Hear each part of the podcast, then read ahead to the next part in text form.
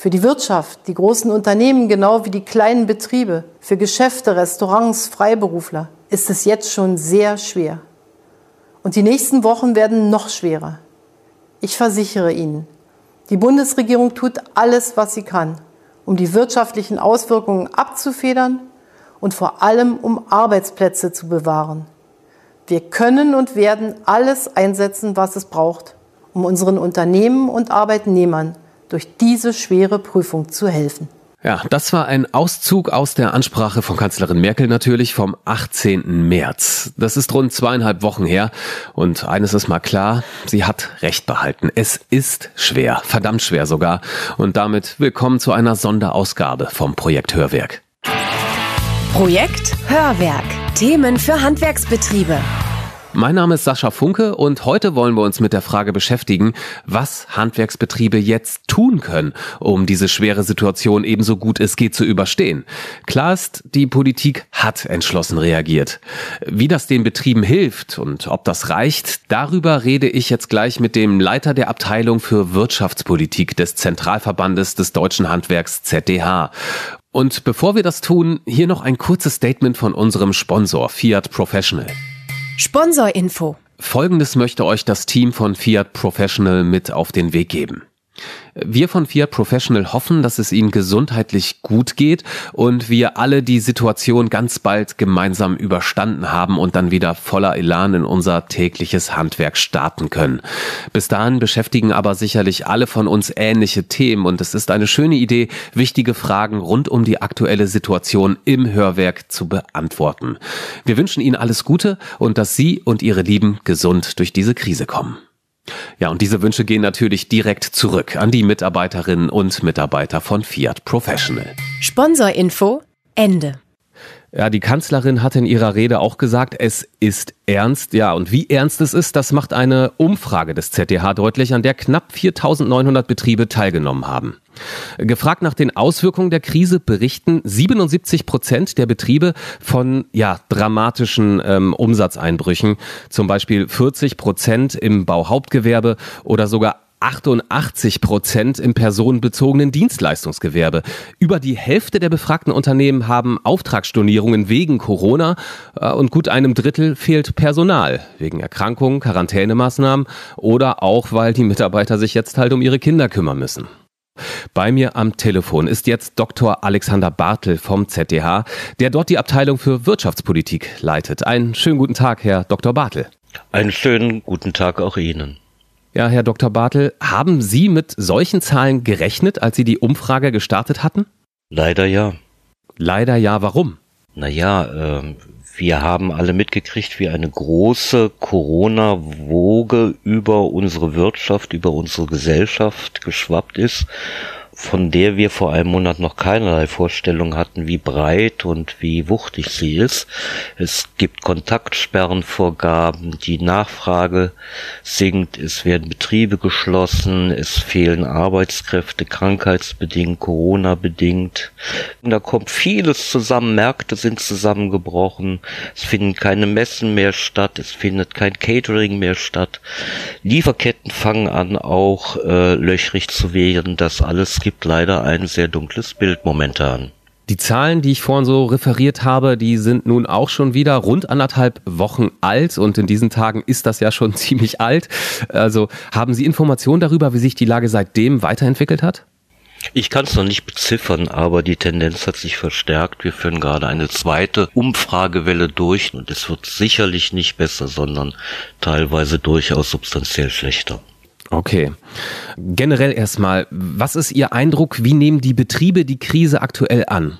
Äh, alle, ich denke, alle waren und sind von der Schnelligkeit und der Wucht der Krise, die da über sie hinweggerollt ist, überrascht gewesen. Aber wie soll ich sagen, Handwerker sind ja nun bekanntlich Problemlöser. Das ist ein Geschäftsmodell von ihnen und insoweit denke ich und habe ich große Hoffnung, ist auch das, was wir mitbekommen aus der Handwerkswirtschaft, dass die Probleme angegangen werden, dass versucht wird, äh, die Unternehmen stabil zu halten, auch die Beschäftigung in den Betrieben stabil zu halten und damit auch die dortigen Arbeitskräfte. Und zu hoffen und darauf zu setzen und vorzukehren, dass äh, dieses Tal, durch das wir jetzt alle gehen, möglichst kurz ist und dass danach auch weiterhin gesunde Substanz besteht, um weiterzumachen und neu zu starten. Ja, weitermachen, das ist äh, das Gebot der Stunde. Und äh, die Probleme, die äh, uns gerade daran hindern, sind ja wirklich vielfältig. Sie haben sie aufgezählt, von Lieferketten, geschlossene Betriebe und so weiter. Ähm, was von den wirklich vielen Problemen, die es aktuell durch Corona gibt, ist für Sie denn die wichtigste Baustelle momentan? Wir haben alle momentan so massive Baustelle, kann ich keine wichtiger benennen als die andere. Da geht es beispielsweise um die Systemrelevanz der Unternehmen für die Sicherstellung der Daseinsvorsorge. Es geht um die Mobilität im und für das Handwerk. Es geht um Einbeziehung von Auszubildenden in das Kurzarbeitergeld. Aber einer der zentralen Probleme neben vielen anderen ist in der Tat die Sicherung der Betriebsliquidität. Und dafür hat die Politik ja durchaus auch schon sehr viele zahlreiche Hilfestellungen dabei auch in beeindruckender Schnelligkeit auf den Weg gebracht. Von den ausgeweiteten Möglichkeiten der Kurzarbeit über Stundung der Sozialversicherungsbeiträge bis hin zu den KfW-Krediten, den verbesserten Möglichkeiten zur Kreditverbürgung durch die Bürgschaftsbanken in den einzelnen Bundesländern und jetzt auch neuerdings durch diesen nicht rückzahlbaren Liquiditätszuschuss für Unternehmen mit bis zu zehn Beschäftigten. Ja, da würde ich gleich gerne nochmal detailliert auf die einzelnen äh, Sachen eingehen, mit denen die Liquidität dann ähm, ja gesichert werden kann. Zunächst einmal ähm, vielleicht nochmal kurz einen Blick auf die einzelnen Gewerke und äh, zu den Auswirkungen der Krise. Gibt es denn dort substanzielle Unterschiede jetzt, was was die Gewerke angeht? Es gibt natürlich Unterschiede, aber ob das jeweils größere oder kleinere Probleme für die einen Gewerke als für die anderen ist, das kann ich nicht sagen. Gehen wir mal einfach durch. Die äh, industriellen Zulieferer merken natürlich auch, dass die industrielle Wertschöpfung einbricht und sind davon betroffen. Nehmen wir den Kfz-Bereich, da ist der gesamte Kfz-Handel zumindest vor Ort in den Läden untersagt. Es bleibt Gott sei Dank bei den geöffneten Werkstätten auch im Sinne von Notdiensten, weil ja auch ein Krankenwagen oder ein Feuerwehrwagen weiter mobil sein muss. Gehen wir zu den Lebensmittelhandwerken, da ist der gesamte Catering-Bereich weggebrochen. Es gibt keine Familienfeiern mehr, es gibt keine Messen mehr, es gibt keine Großveranstaltungen mehr. Die Brauer beispielsweise als dem Beritt ähm, haben das gesamte Fassbiergeschäft verloren, weil die Restaurants geschlossen sind. Die äh, Gesundheitshandwerke sind momentan sehr gefragt und auch notwendig, aber da musste auch beispielsweise vor Ort erstmal vielfach geklärt werden, ob sie denn offen bleiben dürfen, weil da unterscheiden sich ja von Land, von Bundesland zu Bundesland sehr die Allgemeinverfügung, welche Geschäfte, welche handwerklichen Betriebe auch gerade mit Ladenlokal geöffnet bleiben können. Landmaschinenbau, auch große Probleme. Da liegt es beispielsweise daran, dass es sehr schwierig ist, reparierte Maschinen momentan beispielsweise überhaupt zuzulassen. Und das alles auch vor dem Hintergrund, dass wir gerade die erste Erntephase beginnen auf den Feldern und diese Landmaschinen sehr dringend benötigt werden. Und das kann man so durch alle, alle Gewerke, Gruppen durchrastern. Den Bau habe ich noch vergessen. Da ist es noch weitgehend stabil. Baustellen bleiben noch offen, natürlich unter Gewährleistung der hygienerechtlichen Vorschriften aber auch dort macht sich beispielsweise ein zunehmender Personalmangel bemerkbar. Also man kann sagen, eben weil das Handwerk so vielfältig ist, wie es ist, kommt die äh, Corona-Krise hier auch in all ihren Facetten zum Tragen. Ja, ja, Handwerk ist ja keine homogene Branche, sondern ein, eine juristisch definierte Art der Produktion in der Handwerksordnung enumerativ aufgezogen, die Gewerke, und das reicht in der Tat vom Metzger über den Kfz-Betrieb bis hin zum Optiker unter Auslastung vieler anderer, die mindestens genauso wichtig sind. Ja, ähm, jetzt mal kurz weg von den Gewerken. Welche Rolle spielt denn die Betriebsgröße? Also auch dort gibt's ja äh, äh, Handwerksbetriebe in den unterschiedlichsten Ausprägungen. Kann man dort generell sagen, dass es größere Betriebe vielleicht leichter haben, durch die Krise zu kommen? Was meinen Sie? Ich glaube nicht. Äh, jedes Unternehmen hat seine ganz spezifischen Probleme, ob es ein großer und kleines Unternehmen ist. Wobei in der Tat man äh, vielleicht vermuten könnte, dass größere Unternehmen eine etwas bessere Kapital- und Liquiditätsausstattung haben oder zumindest bisher hatten als ganz kleine. Okay, aber auch dort kann man, kommt es dann immer auf den einzelnen Betrieb an? Es kommt, es kommt immer auf den einzelnen Betrieb an. Da sind Generalisierungen, glaube ich, schwerlich möglich und sinnvoll. Sie hatten vorhin schon mal ein schönes Wort äh, gesagt, was ich auch des Öfteren jetzt schon mal gehört habe, und zwar geht es dabei um die Systemrelevanz.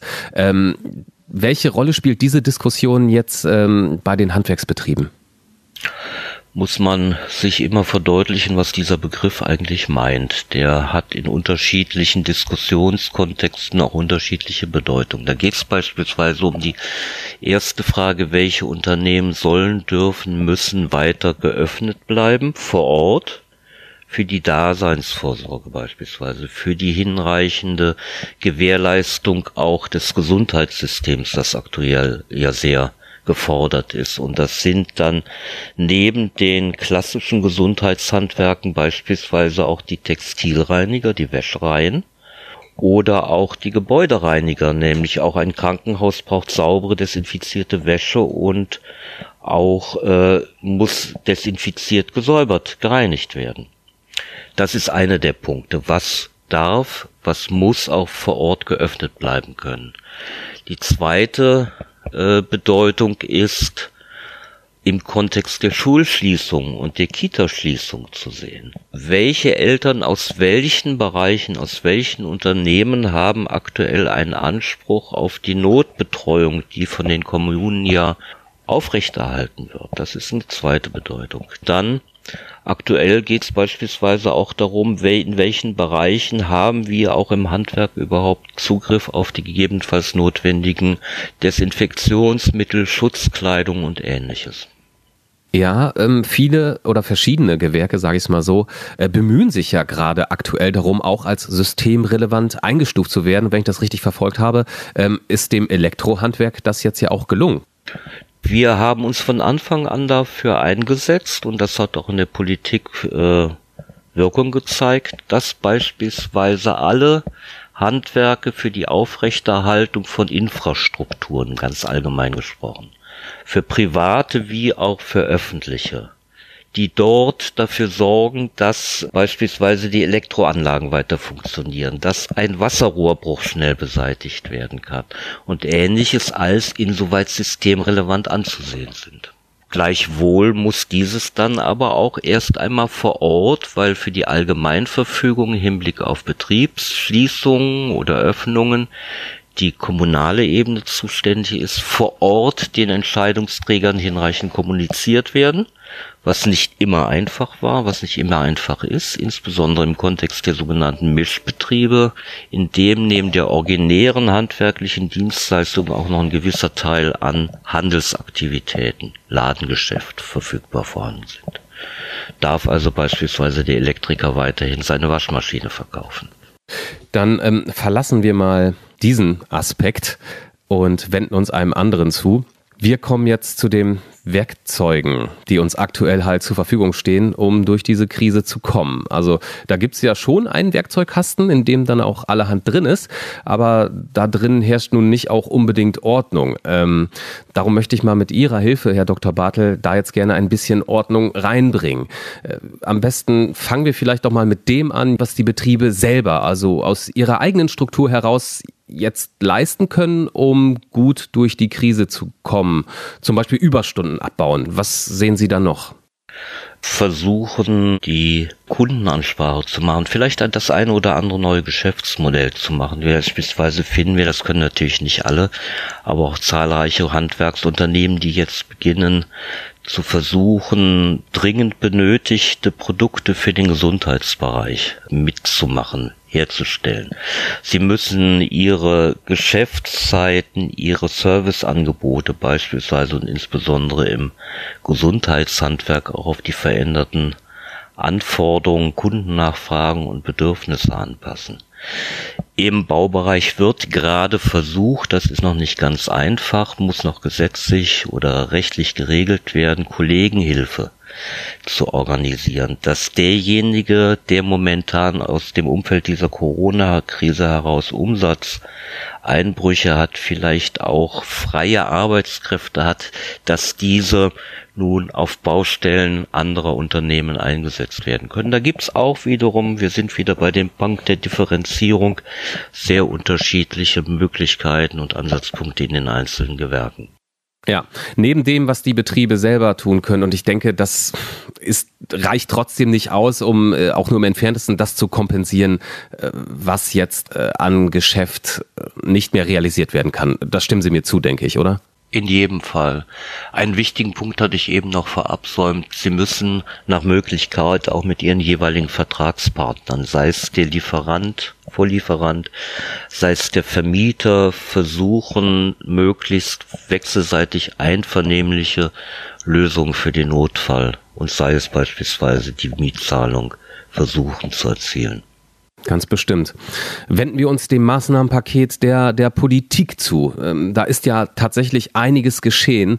Ähm, um das mal ein bisschen aufzudröseln, was ist denn aus Ihrer Sicht aktuell das Wichtigste für kleine und mittlere Unternehmen aus dem Baukasten der Politik? Das ist alles gleichzeitig wichtig, auch wieder in unterschiedlichsten Kombinationen. Sie hatten ja eben von etwas Unordnung im Werkzeugkasten gesprochen. Das würde ich gerne mal versuchen, ein wenig zu sortieren, weil nach meinem Dafürhalten, nach unserem Dafürhalten, der Werkzeugkasten drei sehr, sehr wichtige Fächer hat. Nämlich das erste Fach, das sind all die Instrumente, die den Unternehmen helfen, Liquiditätsabflüsse zu verlangsamen und zu vermindern, weil Liquidität ist momentan ein sehr, sehr knappes Gut in dieser Krisenzeit. Und dazu gehört zum Beispiel auch sicher nur für etwas größere, aber gleichwohl auch im Handwerk relevantes Instrument Kurzarbeitergeld. Dazu gehört beispielsweise auch die Stundung von Sozialversicherungsbeiträgen. Nun auch Beiträge zur Unfallversicherung. Das ist ein ganz, ganz wichtiger Bereich. Der zweite, mindestens genauso wichtige Bereich ist derjenige, wie kommen Unternehmen in dieser liquiditätsdünnen Zeit an Liquidität ran. Und da haben wir auf der einen Seite ausgeweitete Möglichkeiten der Bürgschaftsbanken für Kreditverbürgungen. Wir haben ein KfW Corona Sonderprogramm mit Haftungsfreistellung für die Banken, gerade für kleine Unternehmen mit 90 Prozent, also 90 Prozent der Absicherung des Kreditbetrags. Und wir haben sowohl ein Bundes- als auch parallele Länderprogramme, die miteinander verzahnt sind oder idealiter verzahnt sein sollten, für unrückzahlbare Liquiditätszuschüsse. Das dritte ist, was sonstige Hilfestellung gibt, wie beispielsweise ein Leistungsverweigerungsrecht bei sogenannten Dauerschuldverhältnissen. Also was beispielsweise angeht Stromrechnungen, Mietzahlungen und anderes. Äh, was allerdings nur eine Stundung bedeutet und kein Aussetzen, da sollte der jeweilige Unternehmer gleichwohl auch mit seinem Vertragspartner versuchen, einvernehmliche, bessere Lösungen, situationsangepasste Lösungen zu machen. Für Solo-Selbstständige gibt es beispielsweise ja nun auch die Möglichkeit, ohne Vermögensprüfung auf die Grundsicherung zugreifen zu können. Und was für manchen auch sehr wichtig ist, dass ein Unternehmen, das gerade in Liquiditätsnot kommt, nicht sofort die Insolvenzanzeigepflicht erfüllen muss. Und das gilt bis 30.09. Das ist so das dritte Fach im Werkzeugkasten. Dann steht auf dem Werkzeugkasten mit einem dicken Kleber obendrauf äh, Liquidität. Es geht bei all den Maßnahmen geht es um die Liquidität. Sehe ich doch richtig, oder? Ja, ja, das ist einer der zentralen Punkte oder doch eine große Herausforderung momentan, dass die Unternehmen dann, wenn die Kosten weiter zu zahlen sind, auf der anderen Seite die Umsätze und damit die Einnahmen wegbrechen, dass dort Zeit erkauft werden kann, bis die Krise absehbar dann auch beendet wird und wieder neu durchstarten können. Ähm, ich wollte jetzt mal ein paar von diesen Werkzeugen erst nochmal einzeln ein bisschen rausgreifen, um, um die zu bewerten. Und da steht ähm, ganz vorne äh, das Thema Soforthilfen. Wie ist dort Ihre Einschätzung? Wie bewerten Sie dieses Instrumentarium der Soforthilfe bis jetzt? Was funktioniert da? Was funktioniert da vielleicht auch nicht?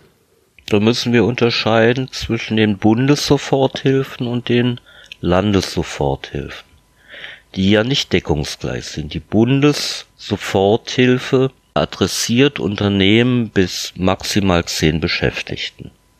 Das sieht von Bundesland zu Bundesland mit ihren eigenen Programmen anders aus. Da ist es ein Zufall, ob mal ein Unternehmen im Lande Bayern oder im Lande Niedersachsen oder sonst wo seinen Sitz hat, in, ob es und in welchem Umfang es solche nicht rückzahlbaren Zuschüsse bekommt. Und dann ist auch noch festzustellen, dass die einzelnen Bundesländer, auch wenn es da allgemeine Vereinbarungen gibt, zumindest in ihren eigenen Zuschussprogrammen von Land zu Land teilweise sehr unterschiedliche Regelungen haben. Ja, dieser der föderalen Struktur geschuldete Zersplitterung jetzt ähm, der der Hilfen ist das nicht ein wenig ja ist vielleicht ein falsches Wort, aber ist das nicht ein wenig unfair, ob ich jetzt fünf Kilometer äh, von der Landesgrenze entfernt meinen Betrieb habe oder nicht, äh, was ich jetzt tatsächlich an nicht zurückzahlbaren Soforthilfen bekomme? Das kann durchaus so sein, aber wir bemühen uns auch äh, für die Unternehmen mit mehr als zehn Beschäftigten kommen wir sicher gleich rauf, wiederum auf der Kreditschiene dann doch bundeseinheitliche Hilfestellung geben zu können. Und der Föderalismus ist, selbst wenn er momentan auch zu manchen Unwuchten führt, nicht mehr nur bei den Liquiditätshilfen, sondern beispielsweise auch bei diesen Allgemeinverfügungen, welche Unternehmen dürfen offen bleiben, welche müssen schließen, ist der Föderalismus doch in der deutschen Geschichte immer auch ein Zeichen und auch für eine Vorbedingung für insgesamt qualitätsvolle Politik gewesen. Momentan ein recht komplexes System, dass wir versuchen auch so transparent wie möglich zu machen. Ich darf hier an dieser Stelle eine kleine Eigenwerbung einpflegen. Der Zentralverband hat auf seiner Internetseite zdh.de eine eigene Corona-Seite aufgebaut mit, wie heißt das so schön, FAQs, oft gestellte Fragen, zu denen wir dann auch jeweils Zeiten, also zeitwann wie möglich, zum Beispiel im Hinblick auf diese Liquiditätszuschüsse den Unternehmen Hinweise geben, wie es im konkreten Einzelfall im Bundesland aussieht und wer dort die Ansprechpartner sind, damit man schnell an die Hilfen kommt. Okay, Stichwort Soforthilfe. Wollte ich in diesem Zusammenhang noch mal kurz auf eine Sache aufmerksam machen, nämlich, äh, dass sich auch Kriminelle hier ans Thema Soforthilfe drangehangen haben. Also so warnt die Handwerkskammer Heilbronn vor dubiosen Anrufern, die sich als Mitarbeiter zur Abwicklung solcher Hilfen ausgeben. Ja, also wenn so etwas passiert, da sollten dann bei euch auch generell die Alarmglocken schrillen. Oder ähm, rufen Ihrer Erfahrung nach Behörden von sich aus an, um, um Hilfe anzubieten, Herr Dr. Bartel? Eine Behörde nicht, eine Handwerkskammer sehr wohl oder möglicherweise auch die Innung vor Ort, aber staatliche Institutionen oder gar Banken. Bei Banken haben wir ja noch spezifische auch Sicherungsvorkehrungen zur Gewährleistung der Finanzstabilität. Da muss jeder sofort voll Schrecken den äh, Telefonhörer wieder auflegen. Das muss ein Betrüger gewesen sein.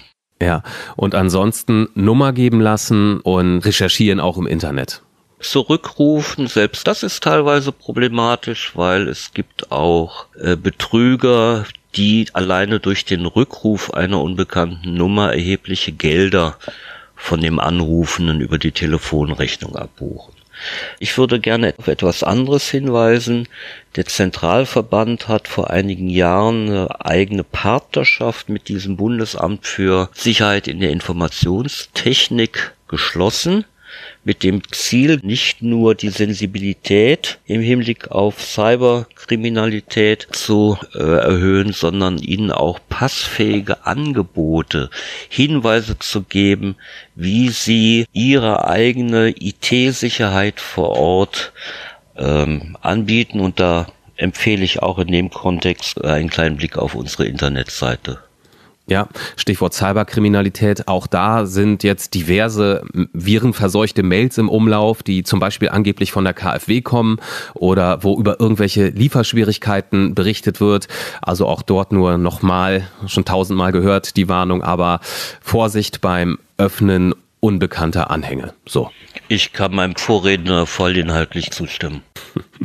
Gut, doch zurück zu unserem Werkzeugkasten der, der Krisenbekämpfung. Und da würde ich jetzt gerne mit ihm um das Thema Kurzarbeit ähm, reden. Manche Gewerke, Dachdecker zum Beispiel, kennen das ziemlich gut und für andere dürfte das äh, absolutes Neuland sein. Deswegen vielleicht mal ganz allgemein kurz erklärt von Ihnen, Herr Dr. Bartel, äh, was bringt Kurzarbeit den Betrieben? Kurzarbeit bedeutet, dass die, Unterne dass die Unternehmen, auch wenn momentan keine Aufträge abzuarbeiten sind, ihre Mitarbeiter nicht kündigen, sondern der Arbeitsvertrag aufrechterhalten bleibt und die Bundesanstalt für Arbeit, also die Arbeitslosenversicherung, den kurzarbeitenden Beschäftigten 60 Prozent, bei Familien mit Kindern 67 Prozent des Nettoentgelts als Lohnersatzleistung überweist. So hat das Unternehmen ohne seinen Beschäftigten kündigen zu müssen, die Möglichkeit, Kosten zu sparen, bis dann die Situation sich wieder verbessert hat. Das bedeutet natürlich für meine Mitarbeiter zunächst einmal, auch wenn es kompensiert wird, weniger Geld. Kann ich sowas als Chef jetzt einfach so mal anordnen? Kurzarbeitergeld muss wechselseitig vertraglich vereinbart werden. Das ist nichts, was der Chef seinen Mitarbeitern vorgibt. Es gibt Tarifverträge, es gibt Betriebsvereinbarung oder sonstige vertragliche Regelungen. In ist sowas beispielsweise vorgesehen, in anderen Fällen nicht. Da muss man versuchen, miteinander darüber äh, sich auszutauschen und zu verhandeln, um dann äh, ein, eine vernehmliche Lösung zu bekommen, wobei ja auch der Arbeitnehmer immer die Perspektive im Auge haben muss, wenn ich dieses Kurzarbeitergeld jetzt nicht in Anspruch nehme, dann wird das Unternehmen möglicherweise in zwei Monaten vor die Wand gefahren sein und dann bin ich meinen Arbeitsplatz los. So habe ich die Chance, dass wir gemeinsam eine Durststrecke überwinden können und äh, mein Arbeitsplatz bleibt mir sicher. Ja, nun hat die Bundesregierung ja die Regeln für Kurzarbeit im Schnellverfahren auch geändert. Ähm, was sind denn da aus Ihrer Sicht die wichtigsten Änderungen, die jetzt den Umgang mit der Situation ein wenig vielleicht erleichtern können für Handwerksbetriebe? Äh, vor allem die Reduzierung der Voraussetzungen, also der Schwelle, ab wann überhaupt äh, Kurzarbeitergeld in Anspruch genommen werden kann. Früher waren das 30 Prozent der Belegschaft, die von entsprechenden äh, Arbeitsausfällen betroffen sind. Jetzt sind es nur noch 10 Prozent. Das ist so die zentrale Erleichterung. Also erster Schritt, ich muss mit meinen Mitarbeitern reden, mit den Betriebsrat oder mit den einzelnen Mitarbeitern, je nachdem. Und an wen wende ich mich dann, wenn das soweit geklärt ist? Vor Ort ist immer Ansprechpartner die jeweilige regional zuständige Arbeitsagentur. Kurzarbeit ist aus dem Fach 1 äh, Liquiditätsabflüsse äh, vermeiden ist falsch, aber zumindest verringern.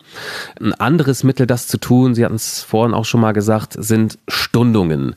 Äh, es gibt verschiedene Sachen, die jetzt gestundet werden können. Ob es jetzt Steuern sind, Sozialversicherungsbeiträge sind, ja, und unter bestimmten Voraussetzungen eben auch die Miete kann da das oder sollte das Gebot der Stunde da sein, äh, Stunden, was zu Stunden ist, mitnehmen, was man mitnehmen kann? Man sollte nicht mitnehmen, sondern man sollte versuchen, mit seinem jeweiligen Vertragspartner wechselseitig interessenwahrende Vereinbarungen zu bekommen. Weil beide Seiten, der Vermieter wie der Unternehmer, der Kunde, der Lieferant, der Unternehmer sind momentan alle unter schwierigen Verhältnissen und sollten schauen, möglichst kooperativ die Zeit gemeinsam gut zu überbrücken. Sponsorinfo. Und dieser Hinweis kommt von unserem Unterstützer Meva Textilmanagement. Zunächst mal möchte Meva Danke sagen. Und zwar Danke an alle Handwerker, die auch in diesen Zeiten gerade weiter ihren Job machen und damit helfen, das System am Laufen zu halten. Meva unterstützt euch dabei weiterhin mit hygienisch einwandfreier Berufskleidung. Das Unternehmen stellt euch Kleidung, Putztücher und andere Produkte zur Verfügung. Die Sachen werden dann immer abgeholt, professionell gewaschen und hygienisch sauber und pünktlich wieder zurückgebracht. Da haben schädliche Keime keine Chance. Eine Sache weniger, um die ihr euch Sorgen machen müsst. Mit Meva Textil Sharing. Sponsorinfo Ende. Ich wollte nochmal auch gerne auf das Thema Kredite jetzt zu sprechen kommen. Mal ganz allgemein gefragt, wozu können die Kredite jetzt genutzt werden von den Betrieben und wer sollte sie nutzen und in Anspruch nehmen? Aktuell ist insbesondere die Finanzierung der laufenden Ausgaben das Gebot der Stunde, also die Betriebsmittelfinanzierung. Und gerade für diese Betriebsmittel gibt es ja nun auch sowohl das Bürgschaftsprogramm, Verbürgungsprogramm der Bürgschaften, Banken als auch die KfW-Linien. Das macht überall dort sind die Kreditierung, wo davon ausgegangen werden kann, dass das, was jetzt nicht umgesetzt wird, was der Markt momentan nicht nachfragt, aber dann, wenn es wieder besser wird, nachgefragt werden wird. Dann gibt es wiederum andere Bereiche, in denen, wenn einmal eine Messe stattgefunden hat, sie relativ selten nachgeholt wird. Und dort werden auch solche Kredite nicht die gleichen Stabilitätswirkeffekte haben können wie dort, beispielsweise im Bau-Investitionsbereich, wo das, was jetzt unterbleibt, dann vielleicht und hoffentlich in einem halben Monat nachgeholt wird.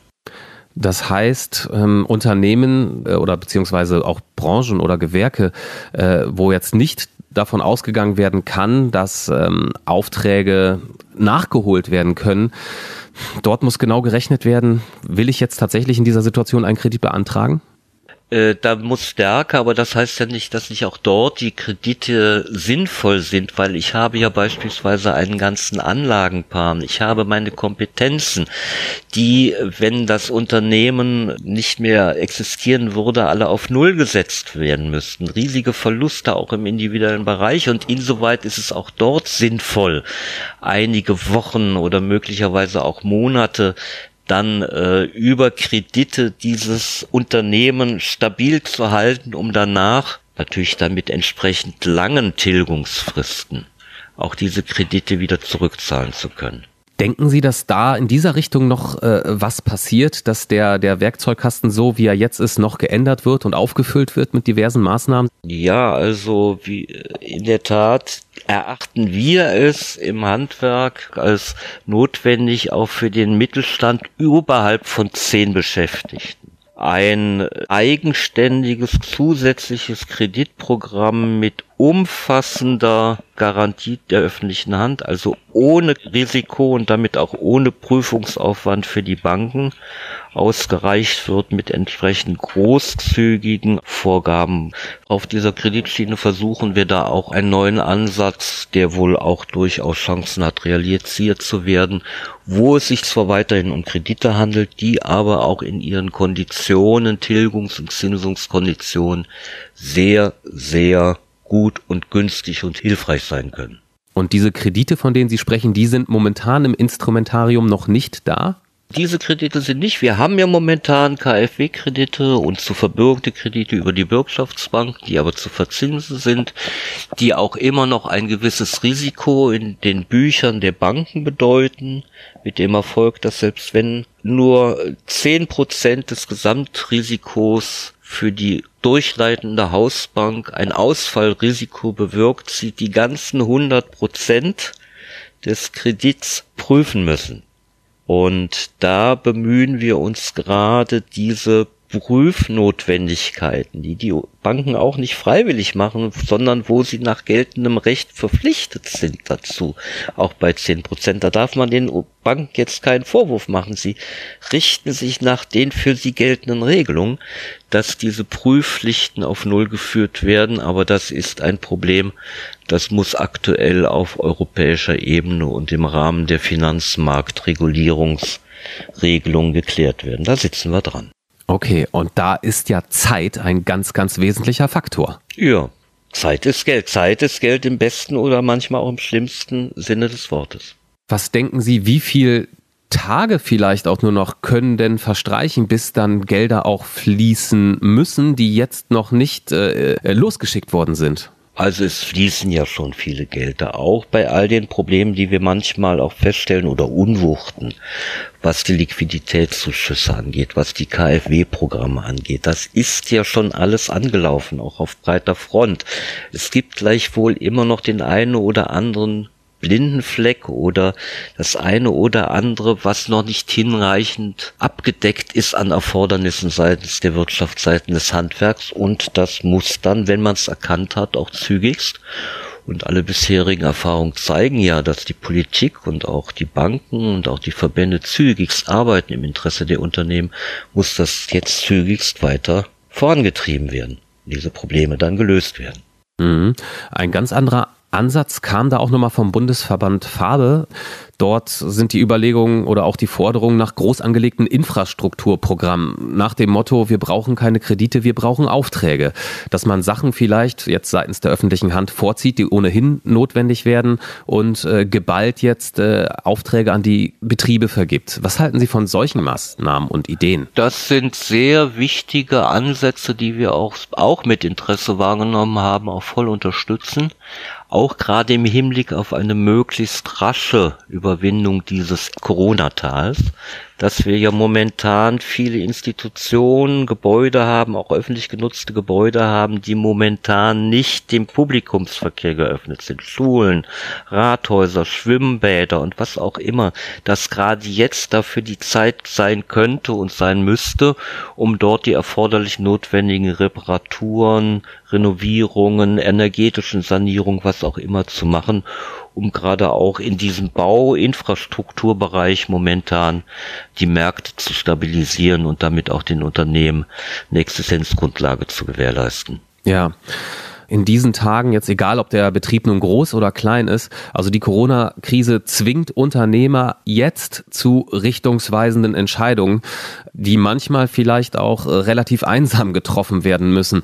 Wer kann denn dabei unterstützend helfen? Die Handwerker haben eine sehr qualifizierte, kompetente Organisationsstruktur sich geschaffen mit vielen hochqualifizierten Fachleuten, auf deren Rat und Unterstützung sie dann auch zurückgreifen können. Die Kammern wie die Fachverbände haben ausgewiesene Berater zu den unterschiedlichsten technischen, wirtschaftlichen und sonstigen Aspekten des Unternehmerseins und das sind diejenigen, die momentan mit Rat und Tat weiterhin, wie sie es schon auch sonst getan haben, aber nun natürlich erst recht, den Unternehmen Hilfestellung geben, ihnen zur Seite stehen. Nun sind ja auch die, die Kammern, die Fachverbände und die Innungen von der Corona-Krise betroffen, dürften auch Schwierigkeiten mit dem Personal haben. Ähm, ich könnte mir vorstellen, dass es etwas schwierig sein könnte, da jetzt den, den richtigen Ansprechpartner für mich ans Telefon zu bekommen. Haben Sie dort einen Einblick, wie die Lage da so ist? Das geht dort genauso wie zwischen uns beiden. Wir beide sind im Homeoffice und wir haben uns gefunden. Wo ein Wille, da ein Weg?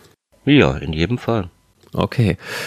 Ein letztes, ein Schlusswort. Also, ähm, Herr Dr. Bartel, äh, was macht Ihnen persönlich Mut, dass das Handwerk jetzt doch mal ganz im Allgemeinen und nicht differenziert, also dass das Handwerk im Allgemeinen gut durch diese Krise kommt? Alleinstellungsmerkmal und Geschäftsmodell des Handwerks ist die Problemlösung. Die situationsangemessene Problemlösung und das wird sich auch in dieser Zeit bewahrheiten, wieder zeigen. Und ansonsten kann ich als Schlusswort dann nur noch sagen, Gott schütze das ehrbare Handwerk, gerade auch in Corona-Zeiten. Und wir seitens der Handwerksorganisation helfen ihm dabei so weit wie möglich. Dann danke ich für Ihre Zeit und Ihre Informationen, Herr Dr. Bartel. Ihnen persönlich auch alles Gute, kommen auch Sie gut durch die Krise.